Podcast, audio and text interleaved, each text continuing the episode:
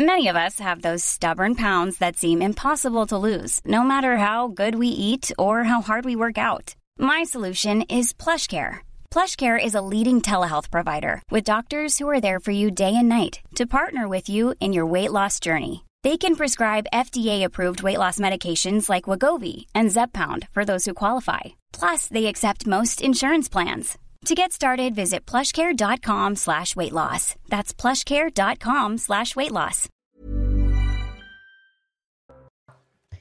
Bonjour à tous, bienvenue dans La Belle Équipe, émission de débat, d'actualité, émission conviviale aussi. On accueille aujourd'hui Georges Fenech, bonjour.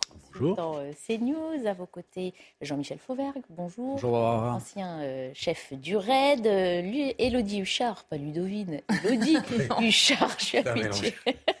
Élodie Huchard, le service politique de CNews est avec nous. Bonjour, Élodie. Et Ludovic Taureau également. Bonjour. maire UDI de Coubron, également médecin. On, on entame nos débats dans quelques secondes, mais il est 14h pile, l'heure de faire un point sur l'essentiel de l'actualité avec Clémence Barbier. La situation des pouvoirs publics face à la situation dans les EHPAD n'est pas à la hauteur, dénonce la défenseur des droits. Claire Edon s'apprête à publier lundi un rapport de 64 recommandations émises en mai 2021 pendant la crise du Covid, alors que les signalements pour maltraitance et atteinte aux droits sont en hausse. Le bilan de la frappe russe sur un immeuble à Dnipro hier monte à 20 morts et 73 blessés. D'après la présidence ukrainienne, entre 100 et 200 personnes sont sans abri et quelques 1700 habitants étaient privés d'électricité et de chauffage. Joe Biden déclare l'état de catastrophe majeure en Californie après trois semaines de précipitations inédites qui ont fait au moins 19 morts. Le président américain a ordonné l'octroi d'une aide fédérale pour réparer les dégâts qui ont causé des inondations, des glissements de terrain et des coulées de boue. Les Californiens se préparent à essuyer ce dimanche de nouvelles fortes pluies. Au moins 67 morts sur les 72 passagers à bord d'un avion qui s'est écrasé au centre du Népal ce matin. 15 ressortissants étrangers, dont un Français, étaient à bord de l'appareil de la compagnie Yeti Airlines. C'est la catastrophe aérienne la plus meurtrière en trois décennies dans ce pays himalayen. Et à la une de l'actualité, ce dimanche, la réforme des retraites qui continue d'agiter la classe politique et les représentants syndicaux. On parlera des syndicats dans quelques minutes. On va d'abord s'arrêter sur cette mobilisation générale hein, du gouvernement qui occupe les studios de radio et les plateaux de télévision pour convaincre encore et encore du bien fondé de la réforme. Elodie Huchard, ils étaient plusieurs hein, sur le pont ce matin. Euh, pour euh, combler cette tâche. Oui, ils ont été aussi euh, sur le terrain toute la semaine. Alors on va regarder ce que disaient euh, Gabriel Attal et Olivier Dussopt, chacun invité d'une émission dominicale. Alors les deux, il y a beaucoup d'éléments en commun. Ils expliquent que la réforme, elle est nécessaire. Ils expliquent qu'il faut faire de la pédagogie parce qu'ils estiment que si les Français sont contre cette réforme, c'est en fait parce qu'ils ne la comprennent pas et qu'ils ne se rendent pas compte que certains seront gagnants. Tous les deux insistent sur le fait que c'était une réforme souhaitée par Emmanuel Macron, qu'elle était dans son programme et que donc il n'y a pas de découverte tous aussi expliquent qu'une réforme des retraites, ça se fait forcément dans la douleur. Alors du côté de Gabriel Attal, ce qui a été mis en avant aussi, c'est le fait que les consultations, les concertations avec les partis politiques et avec les syndicats ont porté leurs fruits. Écoutez ce que disait le ministre du Budget. Il y a une représentation nationale qui va discuter de ce texte. Moi, je rappelle par ailleurs que c'est une réforme qui est annoncée depuis un certain temps qui a été annoncée dans le cadre de la campagne présidentielle par le président de la République, que la réforme qui a été présentée par Elisabeth Borne mardi est déjà un compromis puisque dans la campagne présidentielle, ce qui était annoncé, c'est 65 ans pour l'âge de départ à la retraite, et c'est la retraite minimum à 1200 euros uniquement pour les nouveaux retraités. Et ce qu'on a annoncé, c'est que c'est plus 65 ans, c'est 64. Euh, on ne découvre pas aujourd'hui ce sujet. Il n'y a pas eu de réforme cachée qui serait sortie du chapeau après l'élection présidentielle. Personne n'est pris en traître. Cette réforme, elle a été annoncée dans le cadre de la campagne. Et puis, euh, il euh, répond aussi aux critiques. Alors, il explique que les syndicats, de toute façon, sont toujours pour, par principe, quand on doit travailler plus longtemps. Et puis, à l'Assemblée nationale, il renvoie dos à dos euh, la gauche, qui serait le camp du blocage. Dit-il qu'ils veulent toujours tout bloquer et transformer l'Assemblée nationale en ZAD. Et puis, le Rassemblement national, selon lui, qui serait le camp du mensonge, en disant aux Français qu'on va partir à la retraite à 60 ans, ce qui coûte 85 milliards de plus. Alors, tous les deux ont été aussi interrogés sur le changement de pied du président de la République. Gabriel Attal le justifie en expliquant qu'à l'époque, le Conseil d'orientation des retraites donnait un déficit moins important. Olivier Dussopt l'explique, lui, parce que le taux de chômage s'est amélioré et que donc il faut aller de l'avant. Et justement, Olivier Dussopt qui utilise beaucoup de chiffres pour expliquer tous les Français qui vont être gagnants, les quasiment 2 millions de Français qui vont avoir une revalorisation, les 40% des Français qui partiront avant 64 ans. Et puis surtout, lui, il insiste, il le dit, sur le fait que la réforme soit une réforme juste si nous n'avions qu'une priorité qui serait euh, le retour à l'équilibre d'un point de vue strictement comptable et financier, mmh. nous, serions euh, dans une forme d'erreur. Ce n'est pas le cas. Nous avons une priorité, nous le disons, nous le répétons, c'est l'équilibre parce que c'est la nécessité pour que ce système soit préservé. Et il faut aussi intégrer dans, cette euh, dimension-là la nécessité de ne pas parler que d'argent, mais parler aussi de justice. Moi, ce que je dis souvent, c'est que si on se contentait d'améliorer le système de retraite, et c'est c'est primordial. On y reviendra, mais ce que j'ai dit, la pénibilité, les seniors, les carrières longues, le niveau des pensions, il faut améliorer. Si nous ne faisons qu'améliorer, ça veut dire que des coûts supplémentaires, ça n'est pas responsable. Par contre, si nous ne faisons qu'équilibrer, que parler argent, que parler équilibre, ça n'est pas juste. Et donc la réforme que nous portons, elle est à la fois avec, elle est articulée autour de deux objectifs faire mieux, avoir un meilleur système de retraite, mais le faire de manière responsable avec un système équilibré.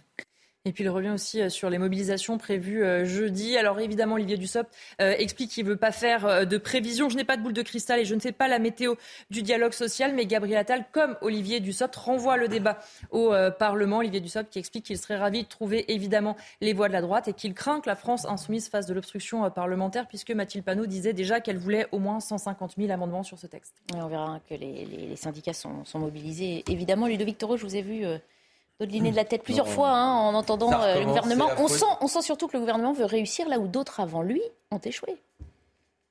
Comment ils peuvent dire encore que les Français ne comprennent pas la retraite? Ils ont bien compris, les Français, qu'il fallait travailler plus longtemps pour avoir plus d'argent. Mais le problème est là. Le, problème, en fait, de tous ces politiques qui sont près du président de la République, c'est qu'ils n'ont aucune humanité, aucune empathie. Je pensais, vous savez, la phrase vivement la retraite. Moi, à mon cabinet médical, je vois les gens qui viennent. Ben, ils disent tous vivement la retraite. Parce que c'est de plus en plus difficile pour en fait, c'est humain, le côté humain. Ils veulent avoir une nouvelle vie. Et là, on dit, vous allez avoir deux ans de plus. Maintenant, ils n'ont pas calculé à quelque chose. Qui va chercher les enfants à la sortie des écoles? C'est les grands-parents. Qui s'occupe des 11 millions d'associations culturelles et sportives? Les retraités. Donc on va le perdre dans les associations. Qui va les chercher On ne sait pas. Comment vont faire les gens qui travaillent Je ne sais pas. Il y a le côté complètement humain et complètement sorti de cette réforme, comme tout le temps. C'est ce que fait euh, M. Macron depuis le début. Il n'y a pas d'humain. Il ne calcule pas la personne. Il calcule sur des chiffres et encore sur le côté budgétaire. C'est clair que c'est encore du budget. Donc voilà, cette réforme passera sûrement. Mais quand je vois 70% contre, 70% qui sont résignés et 70% qui ne veulent pas le blocage, l'histoire est réglée. Voilà, on en est aujourd'hui. On est tous contre cette retraite qui vient trop brutalement. On aurait pu attendre et discuter, mais bon, c'est la fin du, règne Macron. Voilà, mais et encore, moi, je dis quelque chose sur la pénibilité, parce qu'il s'assoit sur la pénibilité. non, mais j'allais y venir. C'est ah, le, côté humain qu'ils ont peut-être le plus développé. Non, parce que je veux répondre que c'est que l'esbrouf. Il n'y a ah pas de médecin du travail. On a un médecin du travail, d'accord, pour 3740 salariés. Comment vous voulez qu'ils signent et qu'ils reçoivent ces salariés? Qui va évaluer ça? C'est qu'il aille voir Braun, le ministre de la Santé, il lui demande est-ce que vraiment on pourrait mettre ça et la pénibilité au cas par cas on pourrait le faire? C'est impossible, on l'a jamais fait et c'est encore pire maintenant parce qu'il n'y a plus de médecins. C'est clair. Voilà, l'humain n'existe pas. On promet, mais on ne pourra pas tenir comme toujours. Réaction, monsieur. Georges Fenech, vous êtes d'accord avec ce diagnostic sévère, celui de Victor Je ne crois pas que ce soit un argument euh, recevable, ce que dit Bruno Attal, sur le fait que c'était dans le programme euh, d'Emmanuel Macron, présidentiel. Donc, euh, on l'a voulu, puisqu'on a élu. Non, je crois que quand on a voté pour Emmanuel Macron, il y avait différentes raisons. Ça ne veut pas dire que vous acceptez tout ce qui est dans le programme. Et puis, il y a eu le barrage euh, contre Marine Le Pen, qui explique aussi Je pense que beaucoup de les filles ont voté, par exemple. Donc, ce n'est pas, pas un argument. C'est quand même la huitième, la huitième réforme des retraites depuis 1993. À chaque fois, il y a eu euh, des obstacles. À chaque fois, il y a eu des manifestations. Quelquefois, le projet a été retiré. D'autres fois, il est passé quand même en force, si je puis dire. Là, la configuration aujourd'hui, ce qui peut inquiéter le gouvernement, à mon avis, c'est que la configuration, elle est très particulière. Nous sommes en pleine crise. Il y a de l'inflation, il y a de l'inquiétude, il y a une guerre aux portes de l'Europe, etc. Alors partant de là, c'est jamais le bon moment pour faire passer une réforme des retraites. Bah, écoutez, il y avait déjà eu un projet d'Emmanuel Macron qui a été retiré à cause de la crise sanitaire. Mhm. Là, on est dans une crise sociale, économique et sécuritaire majeure. Ça, c'est le. Et puis, il y a un autre aussi argument, c'est que le, gouvernement actuellement n'a pas de majorité absolue. Et donc, qu'est-ce qu'il va finalement, au bout du compte, en sortir? De cette euh, discussion parlementaire Personne ne peut le dire véritablement.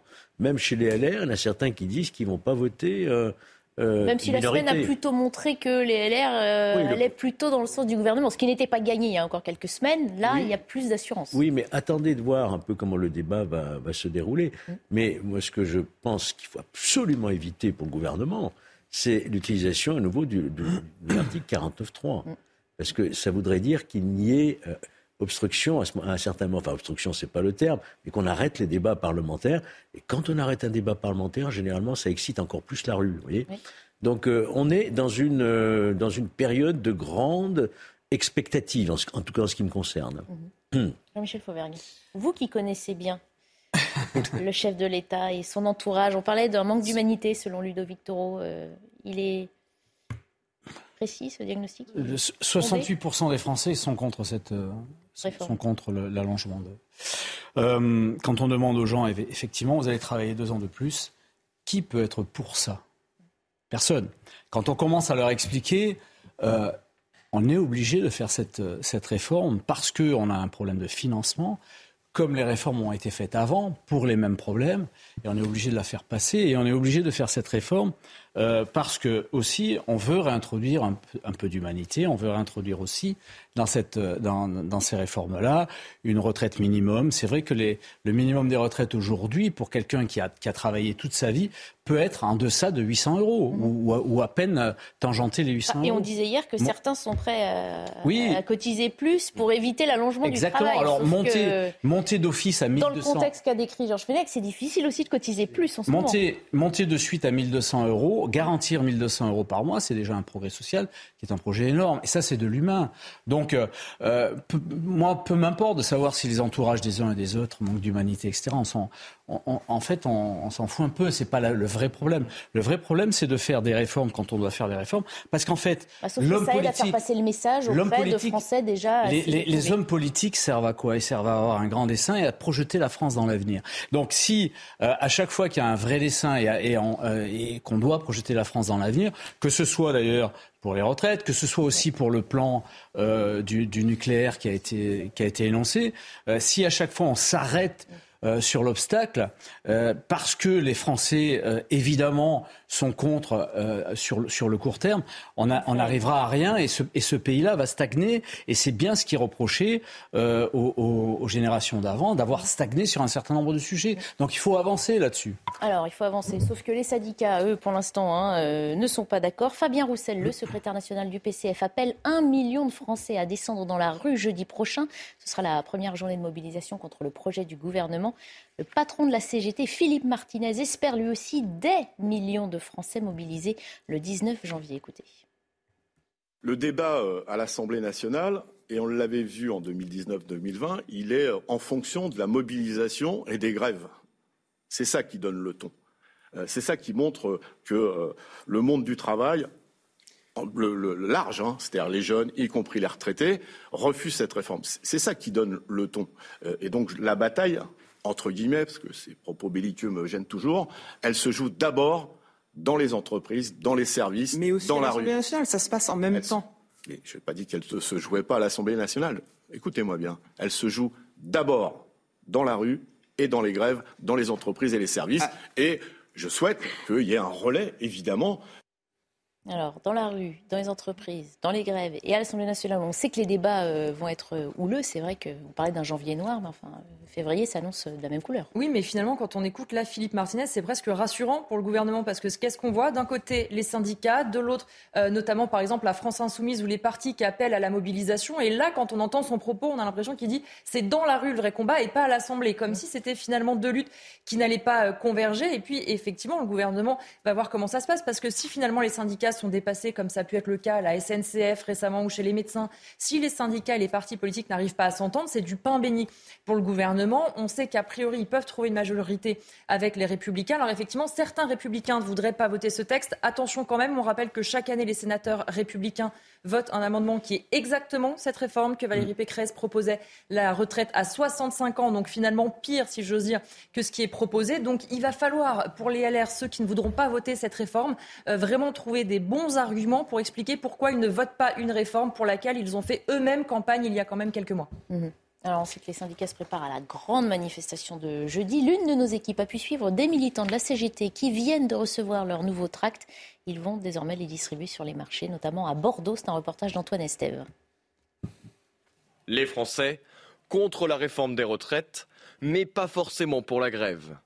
Dans le dernier sondage de l'IFOP pour le journal du dimanche, 51% des Français soutiennent les manifestations du 19 janvier prochain. Je comprends qu'on ne soit pas d'accord, mais j'ai pas envie qu'en manifestant, ils mettent en péril euh, les autres. Moi, personnellement, je le ferai pas. Après, je comprends les gens qui, descendent dans la rue pour manifester. Le résultat des grèves, aujourd'hui, on voit que c'est dans un sens unique, malheureusement. Donc je ne sais pas après si ça va donner des, des résultats. En tout cas, la mobilisation va peut-être faire bouger les lignes, mais bon, je ne crois pas trop. Ce jeudi, la grève risque d'impacter fortement le pays. Santé, fonction publique, éducation, transport ou commerce, de nombreux secteurs sont concernés y compris les stations-service. Un jour de grève, ça passe. Deux jours de grève prévus, ça va coincer un peu. Et, là, les 72 heures de grève, à mon avis, ils vont pas passer. Ça me dérange beaucoup. Je ne suis pas le seul. Je ne suis pas le seul à être dérangé par ce problème de grève. Je comprends la grève, mais on l'a subie. Malgré l'annonce d'une forte mobilisation, les Français semblent résignés à cette réforme des retraites. 68% d'entre eux pensent qu'elle sera votée et appliquée. Alors vous aurez corrigé par vous-même s'il ne s'agissait pas d'un reportage sur le tractage de la CGT, mais c'est pas grave, c'est l'un des autres éléments qu'on voulait euh, évoquer puisqu'on parle de ces chiffres effectivement, 68% exactement des Français euh, qui sont opposés à cette réforme de retraite selon un, un sondage IFOP pour le JDD. La perspective d'un départ à 64 ans constitue on voit un repoussoir, même si le soutien euh, à la mobilisation, lui, s'affaiblit avec le temps. On a parlé des différents gouvernements qui ont tenté cette réforme. Regardez, il y a un comparatif entre 1995 et 2023. Le pic d'une contestation euh, ou de la mobilisation par rapport à ces réformes a été atteint en, 2010 pardon, à 71% et 51% seulement au début du mois de janvier. Les syndicats donc comptent sur une forte mobilisation, sauf que voilà, ça veut dire pour certains Français euh, peut-être des coupures de courant, d'électricité. Il y a le syndicat énergie, hein, notamment Ludovic Toro, qui, qui dit qu'il ne s'interdit rien, une coupure de temps en temps, plusieurs jours, euh, peut-être des pénuries d'essence. Est-ce que les Français sont prêts à ça? Dans le, sujet qu'on vient de voir C'est pas sûr. Je me suis rendu compte qu'il y aura beaucoup de personnes enfin, qui reflètent ces 70%, puisque moi, dans ma mairie, il y a déjà, je, sais que pour jeudi, il y aura 80% de personnes en grève. Et pas du tout sous l'appel des syndicats, parce que j'ai pas de syndicat dans ma ville, d'accord? Donc ils ont décidé de se mettre en grève jeudi, d'accord? Donc ça veut dire qu'il y en a beaucoup, en effet, ça reflète votre chiffre, voire même au-delà, qui ne veulent pas. Mais le terme terrible, c'est résigné. On est dans un peuple résigné, c'est terrible. Mais quel autre choix? Mais vous avez raison, c'est mais c'est tout le, calcul du gouvernement. Il sait qu'on ne va pas pouvoir supporter de faire la queue, on va pas pouvoir tout ça, donc il se dit ça fera un jour, deux jours, mais au-delà, ça va basculer et personne n'ira. C'est ça la On a vu des hier des gens aller à la pompe à essence pour éviter de revivre ce qu'on a vécu exactement. il y a quelques semaines. On a tous les antécédents qui nous prouvent que voilà, à un moment, on en a assez, on veut prendre les transports, on veut mettre de l'essence, donc ça ne pourra pas tenir. Et c'est tout le terme de cette résignation et cette ambiguïté où on est autant à pas vouloir cette réforme et autant à dire qu'on est résigné et qu'elle va passer. C'est terrible dans une démocratie. Et qu'on est d'accord pour en subir les, conséquences. C'est ça le problème, parce qu'on parle de transport, on parle de la santé, euh, on parle de l'éducation. Tous les secteurs vont être euh, touchés par ces mouvements de grève. mais vous voyez la différence de la dernière grève totale. Les dépôts de carburant mhm. sont très fortement pénalisés. Là, c'était la défense d'intérêts catégoriels. Mhm. Tandis que là, ça touche tout le monde. C'est-à-dire que tous ces gens qui vont faire grève, qui vont manifester, euh, ils le font pour les deux tiers des Français qui, au fond, rejettent euh, cette réforme. Non. Est-ce qu'il n'y aura pas un seuil d'acceptabilité de ces, de ces grèves plus important parce que ça touche tout le monde, si vous voulez hein? Donc c'est ça que moi je, me dis que, au fond, évidemment, on, personne ne peut souhaiter que le pays s'arrête. Mm-hmm. Qu'il y ait des manifestations, ça fait partie de la démocratie. C'est un moyen de s'exprimer. Mhm. Qu'il y ait des grèves, c'est un droit constitutionnel. Par contre, là où on tombe dans euh, difficilement acceptable, c'est le blocage. Mhm. Ceux qui bloquent, ceux qui voudraient quand même travailler. C'est ça, en fait. Mhm. Euh, c'est toujours la D'ailleurs, on a constaté ces derniers mois que ces mouvements étaient souvent de plus en plus radicaux, effectivement, qu'on allait généralement jusqu'à ce blocage. Ben, c'est ça, c'est ça, et les syndicats le savent très bien. En réalité, ils obtiennent des avancées ou des retraits de projets mmh. que lorsque le pays se bloque. L'expérience nous l'a montré, malheureusement. Moi, je me souviens très bien de 95. Hein, c'était un, enfer. Euh, ça a été un enfer pendant un mois. C'était épouvantable. Et, donc, euh, il y a un moment où on ne peut plus euh, rester dans une situation de blocage mmh. et il faut en sortir d'une manière ou d'une autre. Ça, c'est des décisions qui appartiennent au chef de l'État, mmh. au gouvernement, en fonction de ce qui va se passer ce mois-ci et le mois prochain. Et comment on explique, euh, Jean-Michel Fauvert, cette attitude des Français hein, qui sont contre la réforme et qui, en même temps, ne sont pas du tout prêts à ce qu'on bloque euh, leur vie quotidienne et que les enfants continuent à aller à l'école et qu'on bah, puisse se soigner bah, Barbara, je vais vous, redire ce que, ce que j'ai dit tout à l'heure quand, vous dites on va travailler deux ans de plus. personne n'est pour, de mmh. manière générale quand on commence à l'expliquer, bon, les, choses évoluent peut-être un peu, mais euh, à, l'origine, personne n'est pour travailler deux ans de plus. Dans, dans, dans, bien sûr, on est tous pour, euh, pour travailler beaucoup moins et, avoir beaucoup plus d'argent. C'est assez naturel. En fait, au fin fond de nous-mêmes, on est tous comme ça.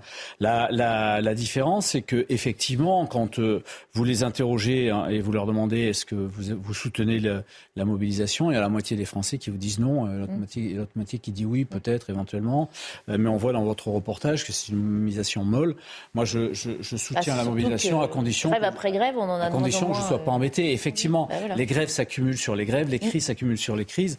et les Français, pas que les Français d'ailleurs, je pense que tous les Européens, tous les gens qui, qui subissent ces crises ces crises-là euh, en, ont, en, ont, assez et il y a une espèce de résignation. Mais euh, il y a aussi 68, euh, pour, 68% mm ça a été dit dans le reportage, des Français qui disent que le texte sera, sera voté et appliqué. en fait, est-ce que le gouvernement a, a, les moyens de faire marche arrière et de ne plus appliquer ce texte-là? Moi, je dis. Je dis d'emblée non, parce que à ce moment-là, ce pays-là ne sera plus réformable. Et s'il n'est pas réformable, eh les grands enjeux du futur ne pourront pas être mis sur la table mm. et seront encore reportés. Et, c'est impossible à faire. Mais la France ne rattrapera jamais le train. Le projet du, futur, mm-hmm. c'est le quinquennat de M. Macron qui se mm. joue là.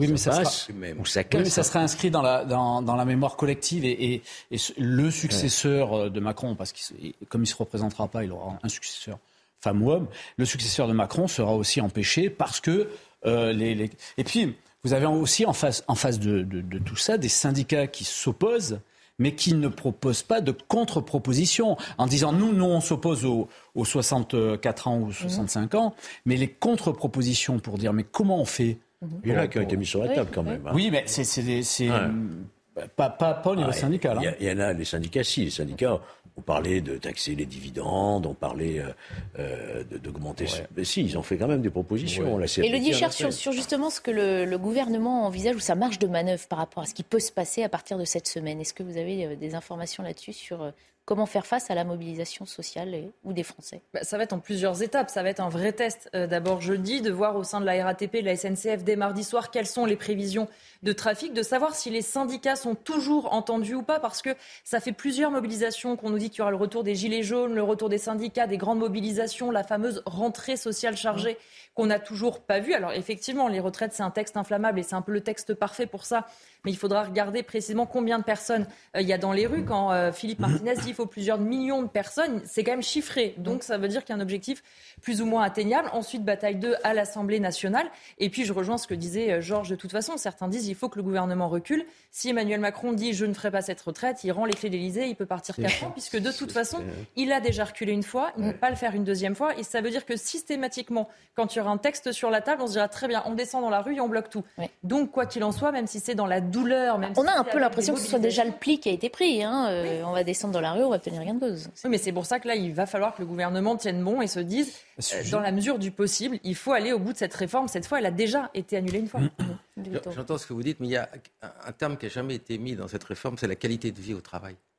Pourquoi les gens ne veulent pas travailler plus? Parce que ça fait des années que cette qualité de vie se décroît. Allez voir dans les hôpitaux. Ils n'en peuvent plus. En fait, la problématique, c'est qu'on se dans une vie de travail qui va de mieux en mieux, avec des échanges qui sont constructifs et tout. Mais ça n'existe plus. Maintenant, la, décision budgétaire, je veux bien, dans les hôpitaux, est catastrophique. Donc, ils veulent sortir. En fait, il faut améliorer la qualité de travail si vous voulez qu'on travaille plus longtemps. Et ces qualités de travail ne fait que décroître. Demandez aux gens qui travaillent. voilà le problème. Moi, je veux simplement rappeler, je l'ai déjà dit sur ce plateau, il manque un grand volet dans cette réforme, c'est une politique familiale. Mais oui, une politique de la natalité. Et c'est le plus important à 1,7.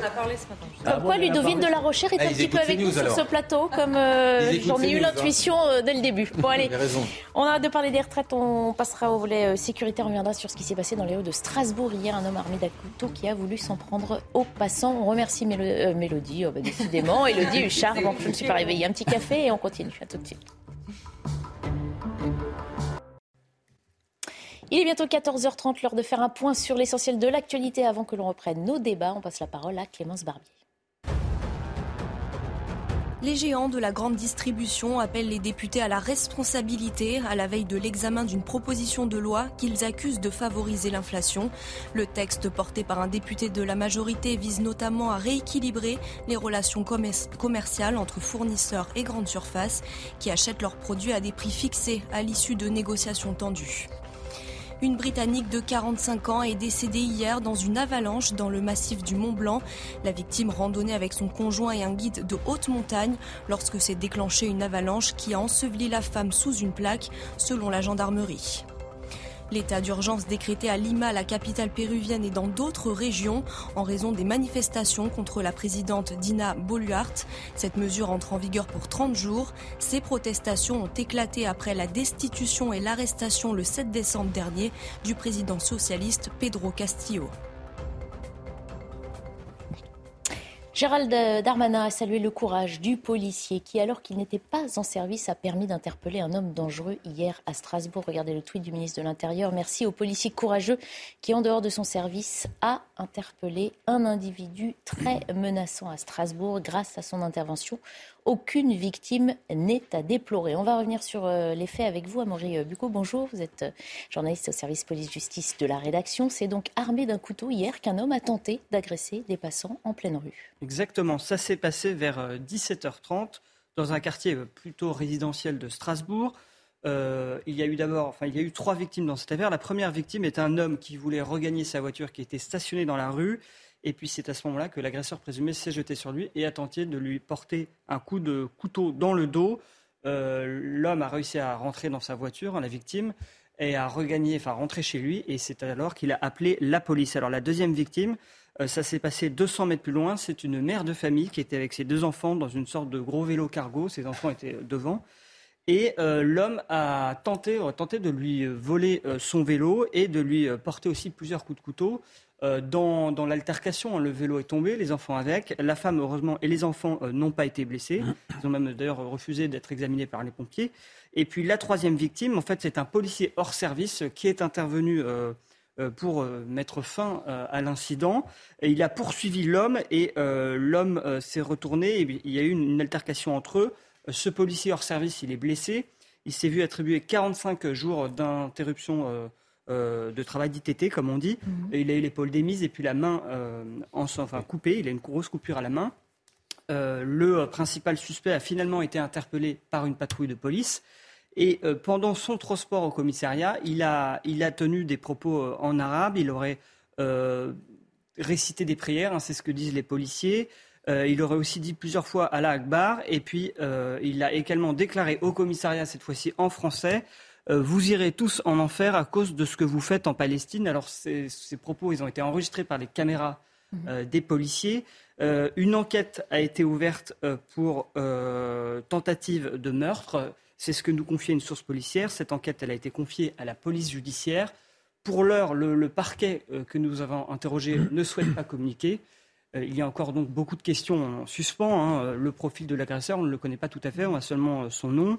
Euh, est-ce qu'il y a des motivations terroristes? Ça, c'est les enquêteurs qui vont devoir le, déterminer. Et puis peut-être aussi, est-ce qu'il y a eu d'autres victimes avant celles que l'on connaît actuellement? Merci beaucoup pour toutes ces précisions. Si on s'arrête sur ce nouveau fait divers, c'est aussi, Jean-Michel Fauvert, parce qu'une nouvelle fois, l'intervention qui permet sans doute d'éviter un carnage vient d'un policier hors service. On le rappelle, comme à la gare du Nord, il y a quelques jours. Est-ce que ça, ça vous interpelle ah autant que, que, nous? Oui, bien sûr. J'allais d'ailleurs le, le, souligner, mais ça a été souligné avant moi. Euh, on, a eu, on a de plus en plus d'interventions de, de, policiers, de gendarmes, de policiers municipaux aussi, qui sont pas à l'intérieur de, leur, de, leurs heures de, service, mais qui n'hésitent pas à intervenir. Et d'ailleurs, euh, je signale que depuis 2015, les policiers, depuis les attentats, donc euh, les policiers et gendarmes ont la possibilité d'avoir sur eux leur arme à certaines conditions, évidemment. et, et, depuis tout à fait récemment, ils peuvent prendre les transports en commun gratuitement, à condition de se signaler au chef de bord. C'est ce qui est arrivé à la gare du Nord il y a quelques jours, euh, et de pouvoir euh, donc, et, on peut donc ainsi intervenir. En fait, en réalité, on a tout un tas de, de, forces de l'ordre qui, hors service, peuvent intervenir. Et là, il faut saluer le, le courage de, ce policier-là qui me semble-t-il, je parle sous le contrôle, euh, sous votre contrôle si vous avez l'information, pour le coup n'était pas armé d'une arme à feu et est intervenu à main nue euh, et a fait cesser donc cette. Euh, après, il a été effectivement, il y a eu une interpellation euh, ultérieurement avec les, les, les, autres policiers, mais c'est grâce au courage de, de, de, de ce policier-là mhm. et aux techniques de, de travail qu'il a appris. Bien sûr, on imagine que sa formation, son expérience, qu'il a pu intervenir et, et, et, voilà encore une fois un, beau, un, bel exemple de d'abnégation des, des forces de l'ordre qu'il faut toujours saluer à chaque fois qu'on peut. Alors, précision d'abord sur l'arme. Alors, il était non armé, ce policier à Strasbourg. C'est la question, en tous les cas, qu'on s'est posée. On a interrogé une source policière qui nous a dit qu'elle n'avait pas encore l'information. Euh, néanmoins, ce qui est sûr, c'est que dans les rapports de police, euh, il n'y a pas de mention de sortie d'arme. Donc, euh, mm. l'arme de service n'est pas mentionnée. Et autre chose à savoir, c'est que ce, ce, policier hors service, il a poursuivi l'agresseur présumé sur plusieurs mètres avant de le rattraper. Et c'est en le rattrapant et en l'interpellant qu'il aurait découvert qu'il avait un couteau sur lui. Donc, en fait, il n'était peut-être pas au courant qu'il avait son arme. Et donc, dans tous les cas, c'est peut-être aussi pour cette raison que même s'il était armé, il n'aurait pas forcément sorti son arme tout de suite. Oui, juste un petit mot, Jean-Michel, vous avez totalement raison. Et moi, je me suis en train de me poser une question, parce que vous savez qu'on a des polices municipales et le maire est chef de la police municipale. Je suis en train de me demander si mes policiers municipaux qui sont armés euh, ne devraient pas l'être aussi quand ils ne sont pas en service. Et ça, c'est une question à se poser pour les policiers municipaux qui peuvent agir aussi. Alors c'est vrai que c'est vrai que aujourd'hui, pour les polices municipales, elles n'ont pas le droit d'être armées quand elles ne sont pas en service. Et d'ailleurs, elles n'ont pas le droit non plus au transport de l'arme jusque chez elles, etc. Ça doit être déposé dans un, oui, tout à fait, dans, voilà, dans un bâtiment, euh, qui est une évolution dans, dans ce domaine-là. Moi, euh, on, en avait parlé sur la loi sécurité globale et, et finalement, euh, l'ensemble des collègues députés, je dis bien l'ensemble, hein, ne, ne s'était pas prononcé là-dessus favorablement. Euh, moi, je pense qu'à un certain moment, les polices municipales, compte tenu de leur entraînement euh, régulier euh, au tir, etc., sont tout à fait, seraient tout à fait habilitées. Bah, surtout que la société chance, elle devient. Vous avez vu tous les jours, il y a des coups de couteau, et il faut qu'ils interviennent. S'ils peuvent avoir une arme la journée, je pense que rappelons, ils peuvent l'avoir. Rappelons que c'est eux qui sont intervenus sur Nice. Oui, tout à fait, tout à fait. Je suis entièrement d'accord avec ce qui vient d'être dit. Simplement une petite réflexion lorsque des policiers euh, euh, ont cette euh, réaction héroïque, hein, parce que c'est au, risque de leur vie qu'ils interviennent, ils ne sont pas du tout. ce qui me gêne beaucoup, moi, c'est que quand il y a, et nécessairement il y a une enquête, on les place en garde à vue. Ah oui, ça, il y a quelque chose qui me heurte profondément.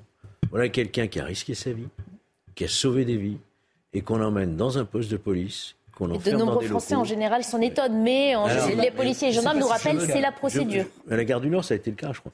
Oui, bien sûr. Oui, oui, ça a été le cas. En tous les cas, ce qui est sûr, c'est qu'il y a une enquête administrative de l'IGPN immédiatement dès qu'il y a un coup de Non, mais qu'il y ait une enquête, c'est normal. Mm. Et de l'IGPN et de la. quand il y a usage de l'arme, effectivement, c'est ce qu'a Qu'on applique à ces héros du quotidien, si je puis dire, les mêmes règles que pour les, les bandits. C'est-à-dire, on vous place en garde à vue. Vous savez, en garde à vue, vous ne pouvez plus sortir. Hein. Donc Jean-Michel Fauvet, vous, êtes d'accord Ça vous choque aussi Oui, bien sûr, bien évidemment. Je suis hein. tout à fait d'accord avec ce que dit, euh, ce, que dit Georges. Je veux juste, euh, juste euh, vous donner une petite précision, c'est que le placement en garde à vue, et Georges sera d'accord avec moi, c'est du, du rôle de l'officier de police judiciaire. C'est pas le procureur qui ordonne le, placement de garde. Il contrôle, mais il ne le décide pas. Dans le cadre de l'enquête, bah ça peut être le procureur. Et donc c'est les policiers qui eux-mêmes, les policiers de l'IGPN, placent leurs collègues en garde à vue. Ça, ça m'a toujours choqué. Mm. À un certain moment, il faut, il faut voir la nature des affaires. Et, effectivement, dans ces cas-là, arrêtons je le dis solennellement aux collègues policiers de l'IGPN, arrêtez de mettre vos collègues en garde à vue. Arrêtez.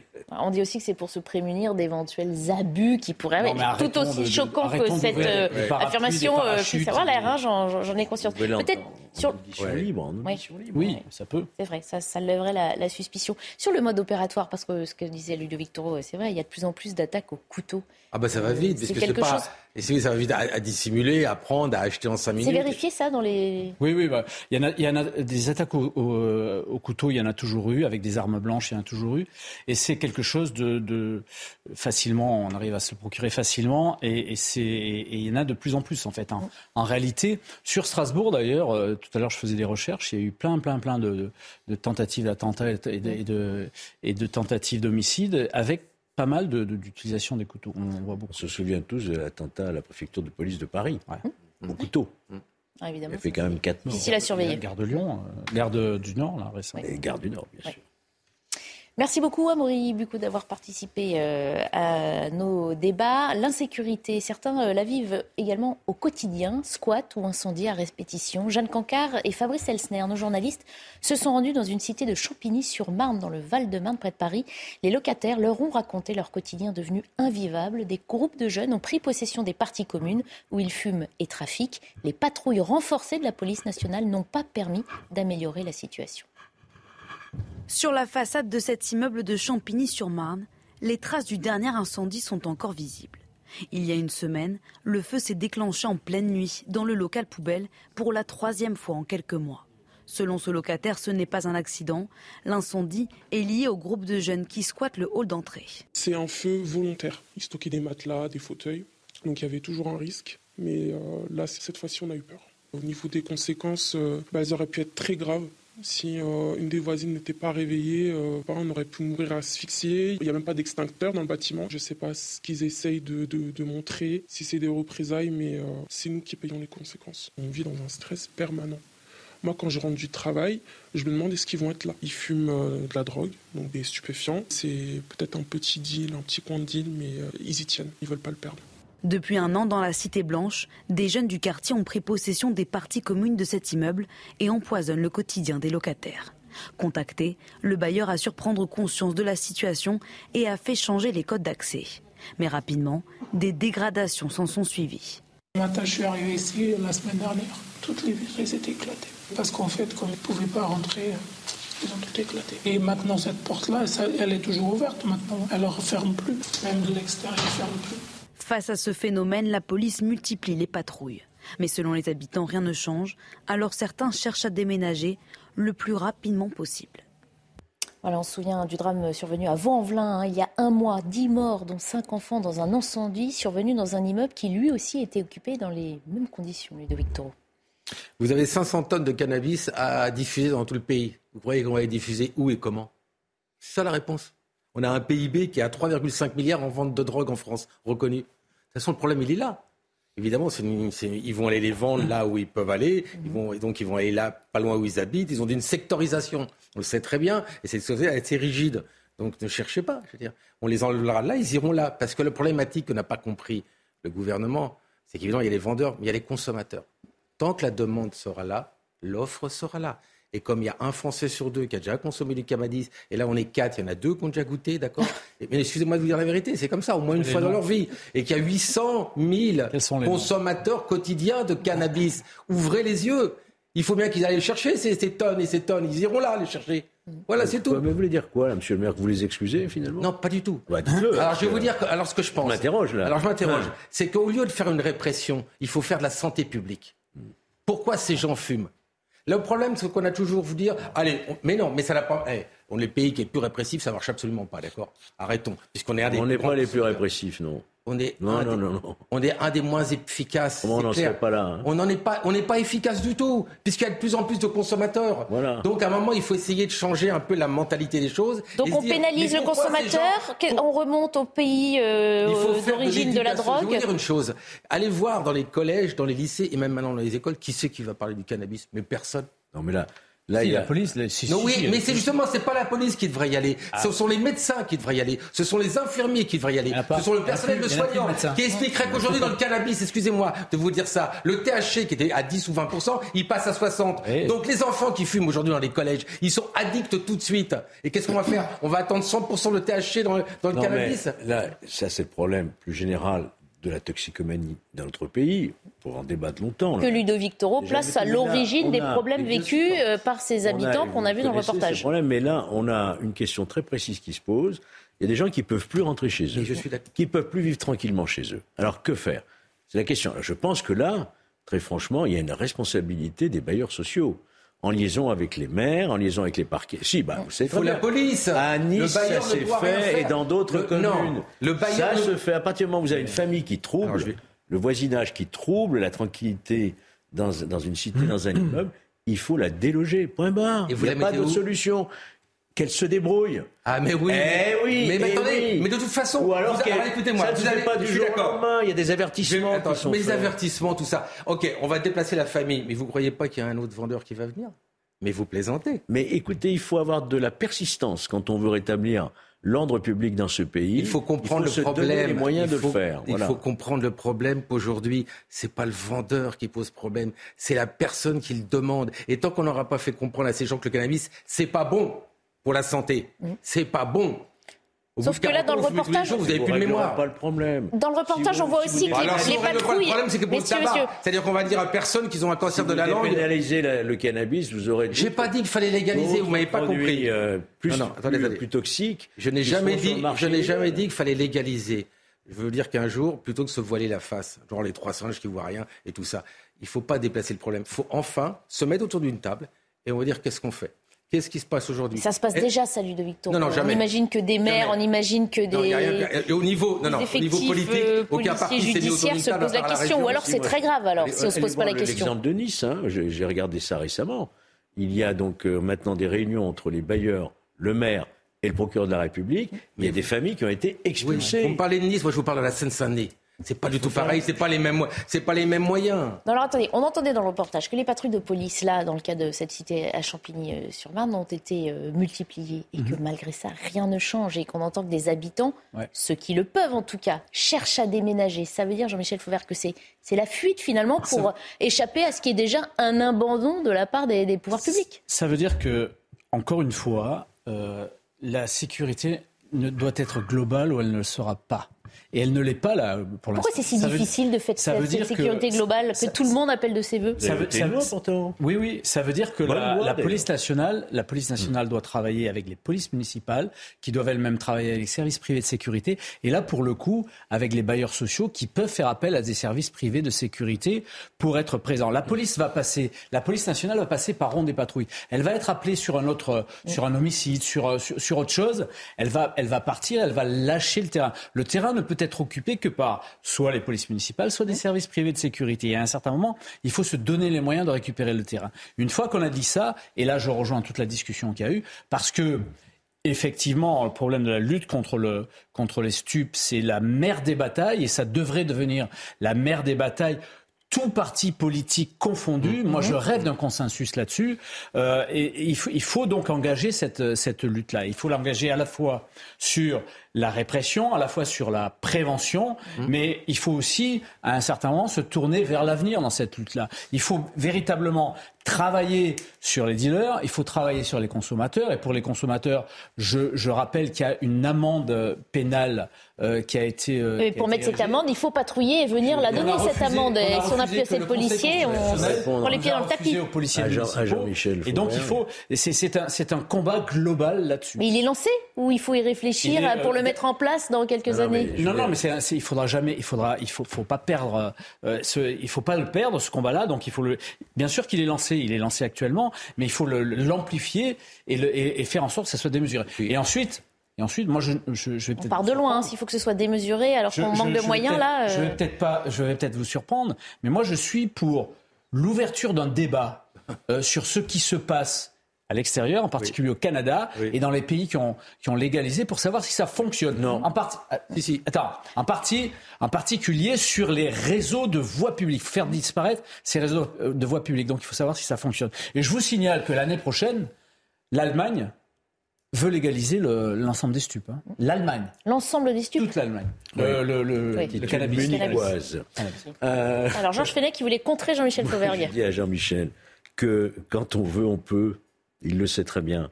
Et je, je veux pour preuve les derniers chiffres euh, exceptionnels que j'ai lus ce matin dans le JDD. Mm. Euh, qu'a rendu public Laurent Nunez sur Paris. On va y venir juste après la pub. Oui. Il dit les crackers, le crack. Ils sont partis. Oui, alors une option. Il dit ils sont plus dans Paris. Prison. Pardon, hein, quelques centaines de mètres plus loin, c'est une autre ville, c'est plus Paris. Ils ont été. et là, et vous avez vu les résultats Formidable. C'est une baisse, une baisse. Il y en a beaucoup qui ont été expulsés au Sénégal. Oui. Les craqueurs. Vous voyez, quand on veut. Oui, bien sûr. Sénégal. Bon. Donc ça veut dire, ça veut, ça veut dire qu'il faut du courage politique, mais un Moi, peu plus de moyens aussi. à Paris. et puis je vois qu'il y a un nouveau préfet qui a pris ça à bras le corps et je vois que ça marche. Ah. Donc euh, pas besoin d'ouvrir des tables rondes. Hein, euh. Non mais je sais, il faut quand même ouvrir en santé publique et on a besoin de parler en santé, c'est important qu'on l'a pas fait pour le Covid. Mais ce que je veux dire, en effet, la police, euh, on pourrait faire une police des bailleurs sociaux, hein, mais beaucoup plus forte. Mm. Dans ces cas-là, ce sera encore une, une délégation du régalien. C'est au maire de faire ça, Ah non. Monsieur le maire euh, Ah non, plus que ça, j'ai du mal à me payer mes trois policiers municipaux. Si je dois payer maintenant euh, pour les bailleurs, c'est un peu. Qui lutte contre les bailleurs sociaux alors? Bah, c'est la- Non, mais ça, ça sera euh, aux bailleurs sociaux qui louent aux gens de mettre en place une certaine sécurité. Et C'est à eux, mais est-ce qu'ils ont les moyens financiers de le faire? Je sais pas. Les Maintenant, on va parler légaux de- depuis la, la loi sécurité globale, ils ont les moyens légaux. Ils Oui, ont de la financier, vidéo. financier, je parle. Financier, euh. Ah, financier, bah, Lego, ils l'ont. On peut changer une porte, mais de mettre en permanence des gardiens devant, ça coûte un peu plus cher. La vidéo maintenant, beaucoup. oui, il y a de la vidéo. Attends, Plutôt que de, plus- plutôt que de mettre des, des, des, des portes blindées Mais il est aux, dealers qui, qui- aux dealers qui habitent chez eux. Oui, parce que qu'on les code. Ça, c'est du vécu. C'est du vécu. Euh, au lieu d'investir euh, là- Et puis- là-dedans, ils peuvent Et investir. puis, en- à un moment, est-ce qu'on pourrait discuter des 500 tonnes d'où ils viennent avec nos copains du Maroc du, du- du Maroc, mais pas Eh, on les voit, il y a un port, on voit tout. À un moment, ils sont en train de faire une- au Maroc en ce moment une grande progression sur le CBD. Vous savez qui va être autorisé en France, mais on sait très bien qu'à côté, c'est des- ça vient de là-bas. Est-ce qu'on peut pas parler de ça aussi? Franchement. Bah, les relations franco-marocaines sont mais oui, pas mais là, au beau c'est parce que c'est la santé moment. publique de nos enfants. Excusez-moi de vous dire ça. C'est qu'à mon avis, c'est tout- c'est le premier commerce ou le deuxième commerce, la France et le Maroc. Mais quelque part, on a tous nos pauvres enfants qui sont dépendants avec le cannabis. C'est une, c'est une catastrophe. C'est un problème de santé publique. Je vous dis qu'il faut le mettre aussi de ce côté-là. Je comprends le côté C'est judiciaire. le, c'est le principe, de c'est la philosophie de la loi de 1970. vous avez l'aspect sanitaire avec injonction thérapeutique. Non, non, je et vous parle de l'aspect la- sanitaire, c'est de la prévention 40 ans. pour pas que nos enfants, arrivés au lycée, soient un sur deux à avoir pris du cannabis. Surtout un consensus politique qui Oui. dise tout, tout, tout, oui. tout parti politique. on en parle. Ce que dit Darmanin, c'est de la merde, on va lutter contre. Voilà. Il va y avoir consensus politique là. Ça va être facile à obtenir. Non mais quand on vous non, entend, alors d'accord, on cherche les origines ailleurs, tout ça, mais on se dit que le temps qu'on mette en place tout ça pour résoudre le problème de la consommation, pas. ça, ça n'arrivera jamais. Et que entre vous temps, il y a des habitants Voilà. qui subissent, Bah, subissent l'enfer. Tu m'as dit tout à l'heure, tu es pour la légalisation. Absolument pas. Je veux qu'on parle. Il y a une population aujourd'hui à risque qui sont les jeunes, les collégiens, les lycéens. Après, s'il y a 22 ans, quand le cerveau. Ça, c'est de la santé publique. Oui, mais quand le cerveau est fait à 22 ans, tu peux boire chez toi du whisky, ça pose pas de problème, on va pas t'empêcher. Mais les enfants, qui c'est là que ça commence. C'est très rare la consommation qui commence à 22, 23, 5 ans. J'ai regard- regardé ce qui s'est passé aux États-Unis. Ils ont, dé- ils ont dépénalisé, légalisé dans 15 États. Oui. Aux USA, c'est un, désastre. Eh ben non, c'est pas un désastre. Alors je, non, mais je vais répondre. Il y a beaucoup plus je de- vais répondre. beaucoup plus de Alors, consommation. Non, non, oui, mais quand tu Beaucoup consommes... plus de produits nouveaux qui Alors, sont apparus oui, sur marché. je vais répondre. Quand tu, euh, quand tu consommes un joint où tu as 10% de THC qui est légalisé par l'État, et quand on consomme un avec 70% de THC, on peut dire qu'au niveau santé, c'est une Parce catastrophe. qu'il est génétiquement modifié. ouais. Ben oui. C'est parce qu'il est génétiquement modifié par les Bah, évidemment. Ils vont les rendre de plus en plus dépendants, ils vont foutre des saloperies, des trucs qu'on ne peut pas contrôler. Et on sait qu'il y a un nombre Enfin, de consommateurs et qui diminue pas. La vente dans les bureaux de tabac de paquets de cannabis sans moi, hein, s'il te plaît. Mais c'est pas. ah, voilà. Ça, c'est un autre débat. C'est pour ça qu'il hein. faut qu'on s'assoie autour d'une table et qu'on Non, non, parle non, je ne ensemble. m'assois pas autour de la table. Mais jamais on vendra dans un Et surtout, restez assis maintenant. On poursuit nos débats dans un instant. On reviendra justement sur euh, ces chiffres donnés par le préfet de police de Paris. Est-ce que c'est un autosatisfait cité? Est-ce qu'il faut prendre ça avec mesure? Et surtout, euh, quelles conséquences pour la ville de Paris? Vous voyez, il y a pas mal de, de- caractéristiques intéressantes à étudier, à discuter. On reprend nos discussions animées en ce dimanche. Dans un instant, on fait d'abord un point sur l'essentiel de l'actualité avec Clémence Barbier. Soyons un million à déferler dans la rue. C'est un appel de Fabien Roussel qui exhorte les Français à se mobiliser massivement ce jeudi contre la réforme des retraites. Dans le journal du dimanche, le patron du Parti communiste propose aussi de soumettre cette réforme à un référendum plutôt qu'à un vote au Parlement.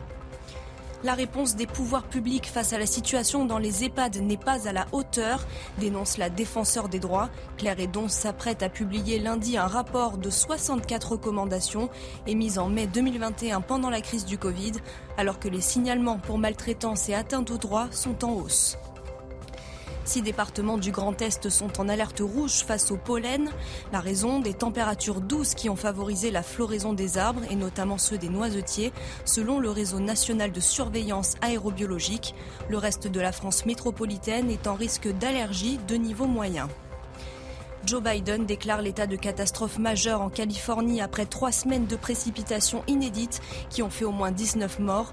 Le président américain a ordonné l'octroi d'une aide fédérale pour réparer les dégâts qui ont causé des inondations, des glissements de terrain et des coulées de boue. Les Californiens se préparent à essuyer ce dimanche de nouvelles fortes pluies.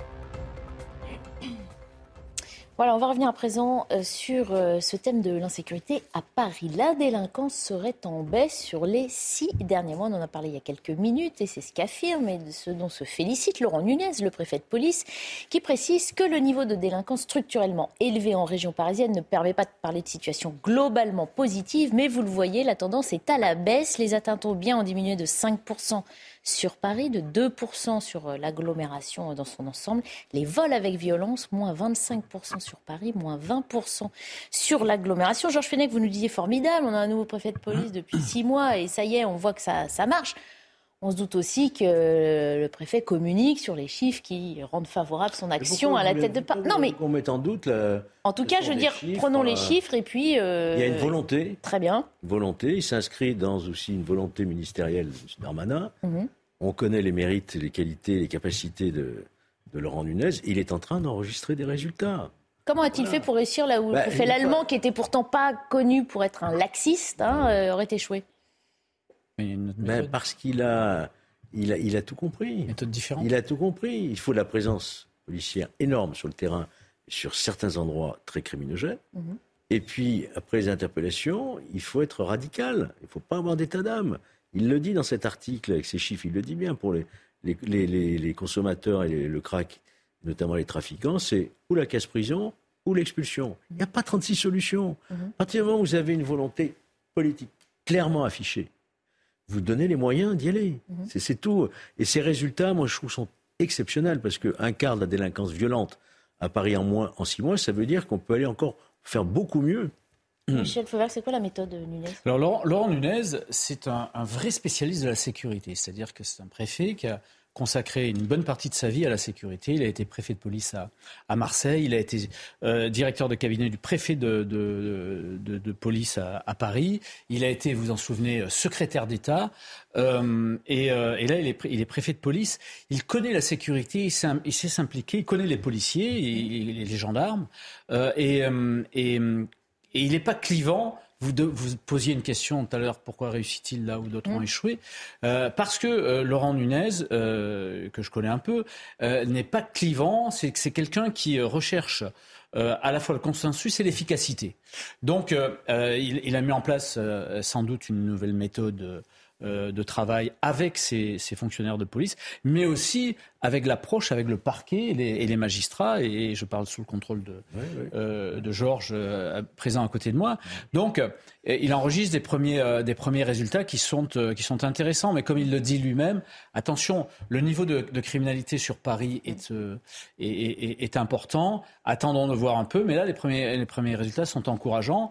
et puis, il y, a une autre, il y a une autre chose à prendre en compte, on en parlera un peu, un peu après. on va y aller tout de suite. Hein. C'est c'est aussi que... La perspective des Jeux Olympiques. C'est la perspective surtout, à un certain moment, de voir fleurir une police municipale à Paris qu'on a votée mm. et qui est toujours pas présente. Hein. Ah, d'accord. Donc ça serait intéressant que la, maire de Paris s'y mette un peu, elle aussi. Alors justement, Alors, Ludovic Toro, oui, après on. Oui, oui, je l'ai connu aussi. Laurent Lunesco a été directeur de CAB en préfecture de Seine-Saint-Denis. C'est vrai que c'est plutôt quelqu'un de sympa et qui discute. Mmh. Euh, aussi bien d'ailleurs avec les élus, mais c'est important. Il a ce pouvoir de discussion, il a une très bonne connaissance.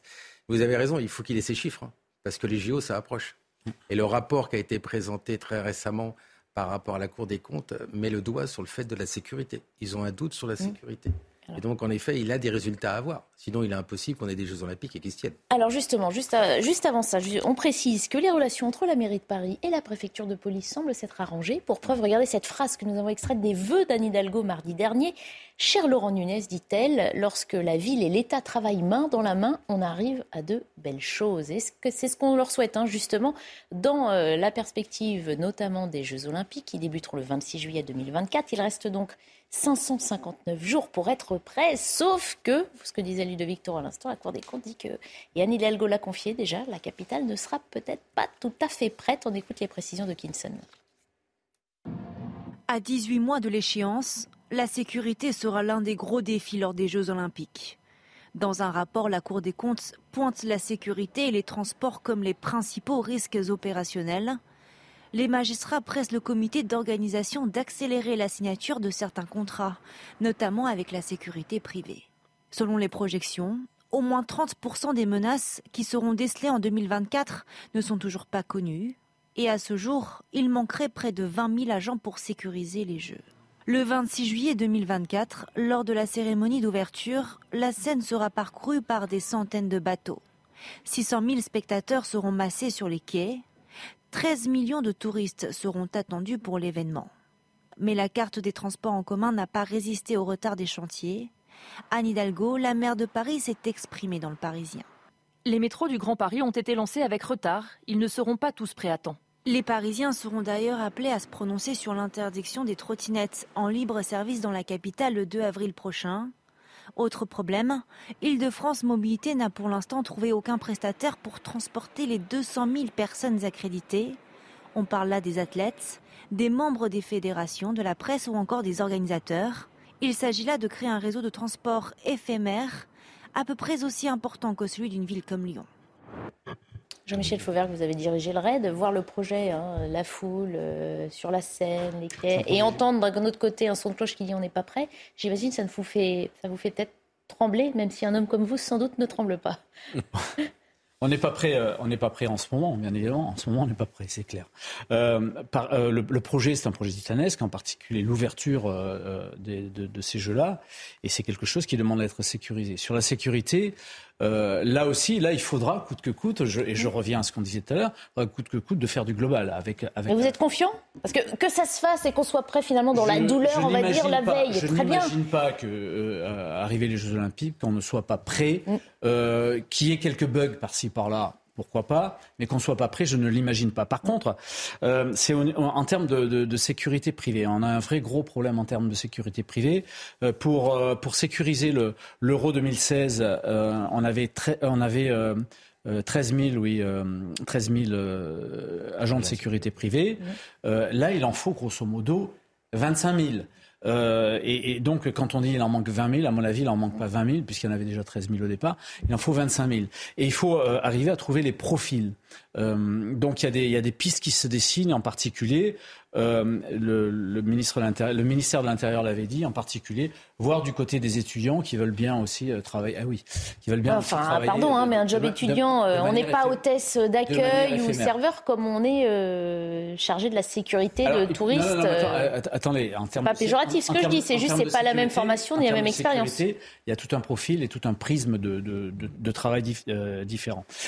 Autre chose importante, euh, on, a euh, la problématique que l'on a aussi, c'est qu'on a euh, trop rapidement mis sur le côté l'intelligence artificielle, la reconnaissance faciale, etc.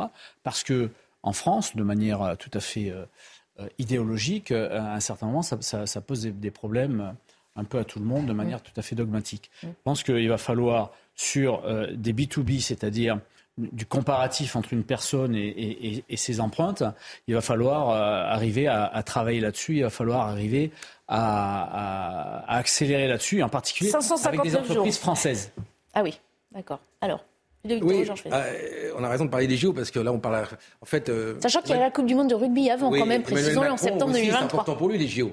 C'est bien sûr la réforme des retraites là qui va se passer, mais il y a les JO. Mm. Donc c'est clair que la Cour des comptes qui vient de donner son rapport donne trois choses. En effet, euh, la carence en service de l'ordre.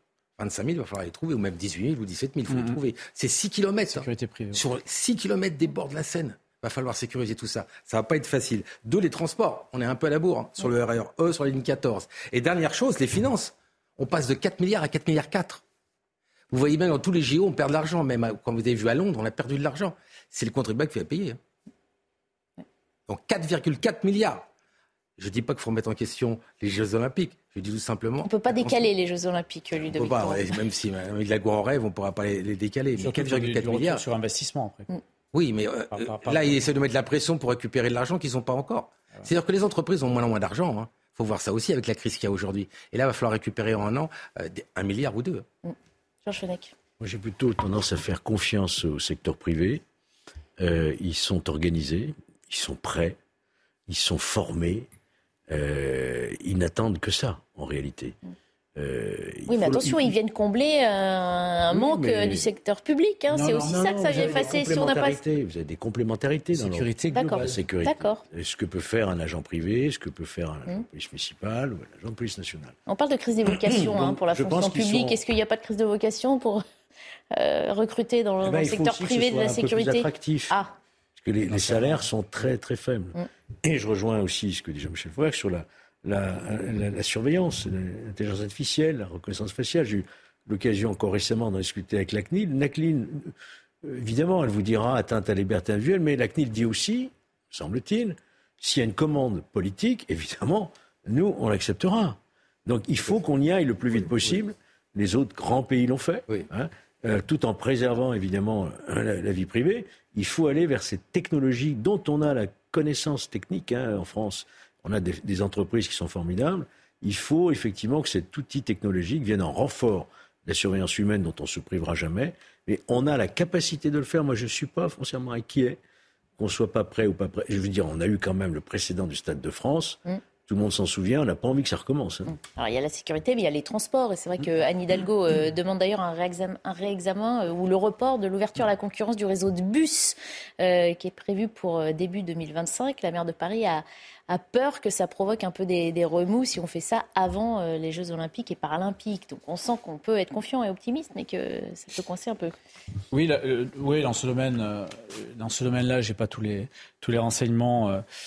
Euh, sur, sur ce réseau de bus, mais d'une manière générale, euh, c'est tout le, chantier du Grand Paris, euh, en dehors, en dehors des, des JO, qui a, qui a, pris du retard. Des retards d'abord dans le financement, des retards dans les travaux, etc. etc. Et effectivement, de ce point de vue-là, à mon avis, elle n'a pas tort. Je pense qu'on sera. Le, Grand Paris ne sera pas terminé pour, pour, ces JO. Mais pour autant, il y aura, des, il y aura des, des, des solutions alternatives sur le transport, sur le transport des athlètes, sur le transport d'un certain nombre d'officiels sur le transport aussi des, euh, des touristes qui seront là. On parle de 13 millions, euh, euh, c'est entre 13 millions et 28 millions quand même. Donc c'est plus une fourchette, c'est un râteau. mais, mais alors avec un public qui en général est un public plutôt calme. On parlait aussi de la Coupe du Monde de rugby.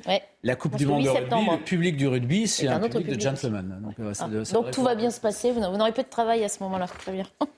Euh, juste un mot sur les trottinettes qu'on a vues euh, en image, puisque la maire de Paris va inviter les Parisiens à se prononcer sur la prolongation ou non des contrats de ces opérateurs de, trottinettes. Hein. Rendez-vous aux urnes le 2 avril pour décider avec les Parisiens de cette prolongation pas. Intéressant. On a accusé par le passé Anne Hidalgo d'être un petit peu trop autoritaire. Finalement, elle va consulter Oui, mais elle connaît la réponse. Ah bon? Attendez, les Parisiens qui sont sur les trottoirs, ils vont pas dire oui, on continue les trottinettes. Ils se font shooter tous les jours. Excusez-moi, euh, voilà. La problématique, c'est pour ceux qui prennent les trottinettes pour aller à leur travail, comment ils vont y aller maintenant? Ils vont prendre leur... ils prendront leur trottinette. Voilà, c'est ça, ils prendront leur trottinette. Mais ça, il y aura toujours leurs trottinettes qui seront là, vous voyez ce que je veux dire? Il y aura encore des accidents. On va quand même shooter des gens qui vont venir aux Jeux Olympiques. Donc ça, c'est une vision à court terme pour se dédouaner d'une réalité qu'on ne veut pas affronter. Qu'est-ce qu'on fait des trottinettes? Bon, Merci d'avoir participé à nos débats. À suivre Lionel Rousseau et ses invités pour 90 minutes euh, info. Lionel Rousseau qui reviendra notamment sur euh, ce qu'on a appris aussi dans cette interview avec Anne Hidalgo. Elle ne veut pas vendre le Parc des Princes au PSG qui voulait euh, l'acquérir. Vaste débat aussi, on, aurait pu en parler. C'est pas la première fois. Hein. Enfin, c'est pas la première fois. Eh ben, restez avec Lionel Rousseau dans un instant. Je vous souhaite une bonne fin de journée. Je vous dis à la semaine prochaine.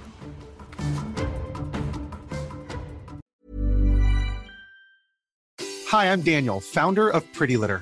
Cats and cat owners deserve better than any old-fashioned litter. That's why I teamed up with scientists and veterinarians to create Pretty Litter. Its innovative crystal formula has superior odor control and weighs up to 80% less than clay litter. Pretty Litter even monitors health by changing colors to help detect early signs of potential illness. It's the world's smartest kitty litter.